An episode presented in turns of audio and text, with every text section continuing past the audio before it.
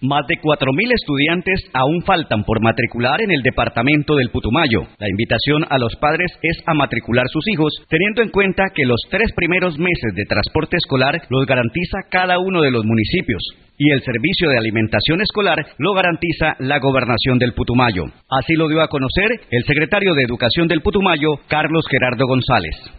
Hasta el día de hoy estamos reportando a 67.800 estudiantes. La meta inicial es llegar a 72.000 estudiantes para sostener la planta actual, tanto de docentes como administrativa, pero yo pienso que el ejercicio se tiene que hacer ya desde las instituciones. El gobernador ha sido muy enfático, vamos a tener unas mesas de trabajo muy importantes. Yo pienso que las mesas técnicas que iniciamos ya en cada uno de los municipios para establecer toda la relación técnica de docentes se van a llevar a cabo no solo para analizar la situación, por la cual atraviesa la Secretaría de Educación Departamental y el Servicio Educativo, sino para hacer una reflexión en torno a que debemos nosotros trascender y más que hablar de números, más que hablar de problemas, más que hablar de dificultades, es pensar en el desarrollo integral de nuestros niños. Los tres primeros meses del año escolar en materia de transporte los asumen los municipios. ¿Cómo está ese tema? Todas las expectativas frente al servicio de transporte escolar que se garantiza ya con el compromiso que hicieron los alcaldes para eh, garantizar los primeros 90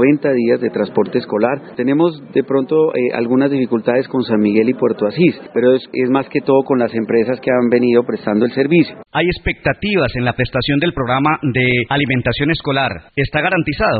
Vamos a tener cobertura, yo pienso que hemos hecho un esfuerzo importante con el señor gobernador. Aquí el llamado a que todos somos los responsables de que este servicio se preste con todos los estándares de calidad mínimo para nuestros estudiantes. Son 56 mil raciones en el programa de alimentación escolar. Yo pienso que tanto los personeros, las juntas de padres de familia, los rectores, los directivos docentes, los estudiantes también van a coadyuvar para que esa supervisión se haga pensando en que el servicio se preste tal y como lo vamos a establecer dentro de todo el tema con se requiere pasar de 72.000 estudiantes matriculados para garantizar la planta de docentes en el departamento. Desde Mocoa informó Horacio Villarreal.